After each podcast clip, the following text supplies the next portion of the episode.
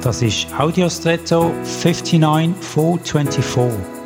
Hallo und schön hast du eingeschaltet.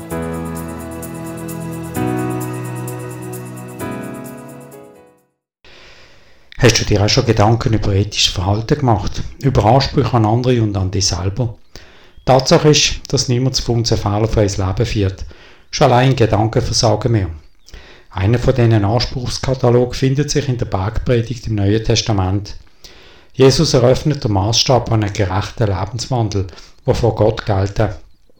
Aber die Ansprüche kann niemand von uns einhalten oder denen gerecht werden. Was bedeutet das jetzt?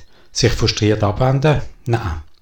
Ich sehe es so. Als Vergleich nehme ich einen super starken Motor, aber in einem wackeligen Marschengefährt. Man kann die Motorleistung nicht ausnutzen, sondern muss sie reduziert an die Fahrzeugqualität anpassen, sonst gehen Motor und Fahrzeug kaputt. Analog zu uns.